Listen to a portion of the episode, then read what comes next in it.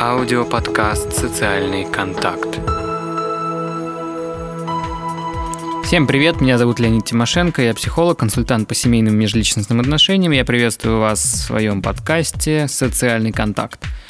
Сегодня наша тема – это границы в отношениях.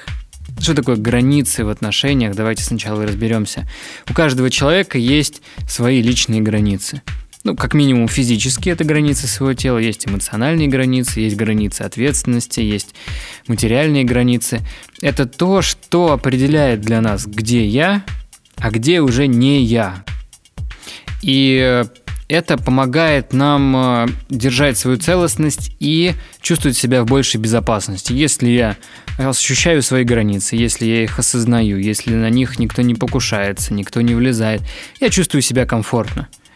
И в отношениях, когда люди начинают, особенно когда люди начинают жить вместе или заключают официальные отношения, границы все время претерпевают изменения.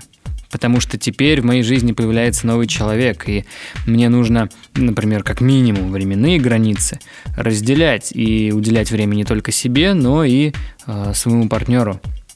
И здесь могут начинаться конфликты, потому что это же мои границы, как так? Пусть другой человек подстраивается, я же не хочу. Да, зачем мне менять свою жизнь? Но обычно происходит так, что все-таки менять приходится, потому что если человек все время закрывается в своих границах, все время только удерживает их, то достаточно сложно происходит общение. Представьте себе человека, который спрятался за стеной. Ну, с одной стороны, его слышно, с другой стороны, его только слышно и больше ничего. И что любопытно, границы проявляются в отношениях в самых мельчайших деталях. Простой вопрос для вас. Вот сейчас задумайтесь, есть ли у вас в вашей квартире, в доме, где вы живете, ваше место? Место, которое только вам и принадлежит. На него никто не покушается, никто туда не ставит и не кладет, не бросает свои вещи.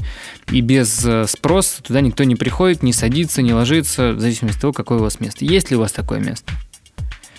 Уверен, что половина из вас ответит «нет». Все общее. Тогда вопрос. С одной стороны, да, в семье должны быть общие границы, то есть это то, что наше совместное, единое, целостное. Но с другой стороны, чтобы не потерять себя в отношениях и не быть полностью зависимым от другого человека, свои личные интересы, свои личные предпочтения, желания, какие-то потребности, их важно осознавать. А это, по сути, уже создание своих границ. И то, как мы представляем себе границы, то, как мы о них думаем, всегда будет проявляться в физическом мире. Аудиоподкаст «Социальный контакт». Например, если у человека очень жесткие границы, он никого не подпускает туда, то такого человека очень непросто будет, например, разговорить о чем-то. Он не очень любит говорить о своих эмоциях, чувствах, не очень любит выражать свое мнение, либо наоборот выражает, но так, что вот это единственное мнение правильное, жесткие границы. А такой человек не очень любит э, прикосновение и какой-то тактильный контакт. Обратная ситуация, когда границы очень гибкие, а, или даже, скажем, очень мягкие, или вообще отсутствуют. Что тогда происходит? Человеку сложно сказать «нет», человека нет своего мнения, нет своего какого-то утвержденного вывода о каком-то вопросе. И поэтому такому человеку можно легко сказать, поработаешь вечером, у нас весь отдел остается. Человек, скорее всего, скажет «да», потому что нет вот этого ощущения своих границ, что мое рабочее время кончилось и все. Другое, дальше начинается уже время мое личное.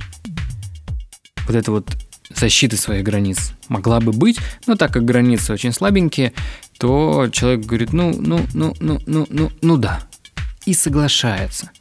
Как это может проявляться в отношениях и в паре? Посмотрите на это с точки зрения границ сейчас, на ваши близкие отношения. Кто больше занимает пространство в комнате, в квартире, кто как приходит. Есть люди, которые приходят и разбрасывают вещи по всей комнате, по всей квартире. Везде можно увидеть их вещи. Большие, широкие, огромные границы. Даже больше, чем, так скажем, необходимо для жизни. А, или наоборот, человек приходит и вот где-то вот в уголочке все вот так вот разместил, хотя это абсолютно его квартира, его место, его пространство. Но вот где-то вот маленькая полочка одна, и то там вот наполовину заполнена. Можно также проанализировать, как вы спите. Кто-то, может быть, занимает огромную там, 80% всей кровати, кто-то занимает совсем немножко. Также можно посмотреть на то, как люди ходят, на каком расстоянии друг от друга, как люди общаются, как они садятся ближе дальше. Это все будет нам намеком на границы другого человека. Что здесь важно сказать в завершении? То, что очень важно, если вы увидели и почувствовали границы другого человека, уважать их такими, какие они есть. С одной стороны, если границы очень слабенькие, не надо в них торгаться и навязывать человеку все подряд. С другой стороны, если границы очень жесткие, то не стоит в них лезть. У человека, скорее всего, была причина для того, чтобы создать вот эту жесткость в своих границах.